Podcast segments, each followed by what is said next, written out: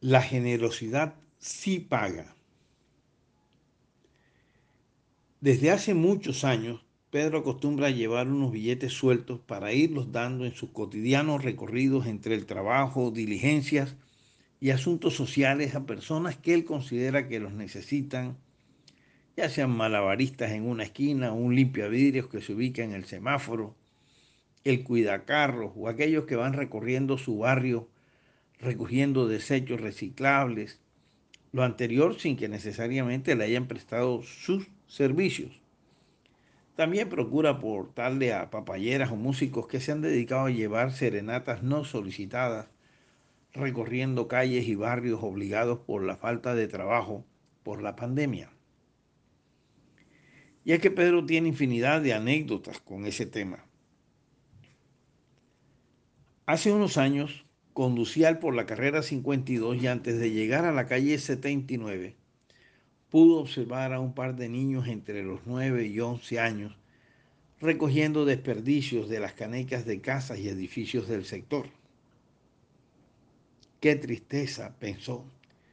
Son casi las 11 de la noche y estos niños en ese duro trabajo.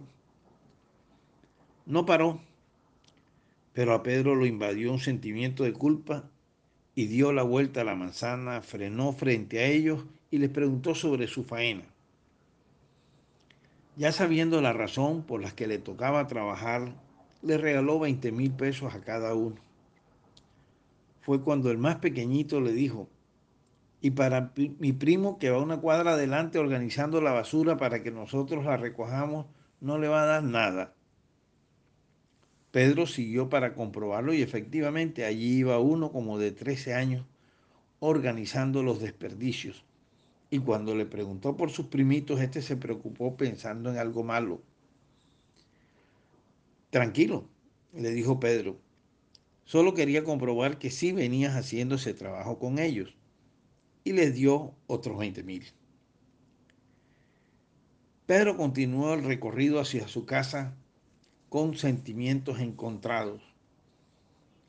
Contento por haberlos ayudado y hacerlos sentir que alguien pensaba en su esfuerzo. Triste por haber visto lo que les tocaba a estos tres niños sabiendo qué es lo que les sucede a miles de niños pobres de nuestra ciudad y país. Y hasta culpable por no haberles dado algo más. Pedro ha pasado tarde por la carrera 52 otras veces para ver si los encuentra de nuevo y saldar la deuda de su preocupación final, pero no los ha visto. Como a Pedro le encanta comer helado, cada vez que llega a cualquiera de las heladerías analiza si cerca hay algunos que quisieran un helado y no pueden comprarlo. Y cuando hay alguno o algunos les brinda de acuerdo al gusto. Recientemente Pedro entró a comerse una hamburguesa y vio en la puerta a una señora con una niñita de unos seis años vendiendo bolsas de basura. ¿No les provocaría una hamburguesa? La niñita, muy linda por cierto, asintió con la cabeza y le dijo, con una gaseosa. Tres combos, dos para llevar, pidió Pedro. Y al llevárselos les preguntó si querían helado, doble, les aclaró.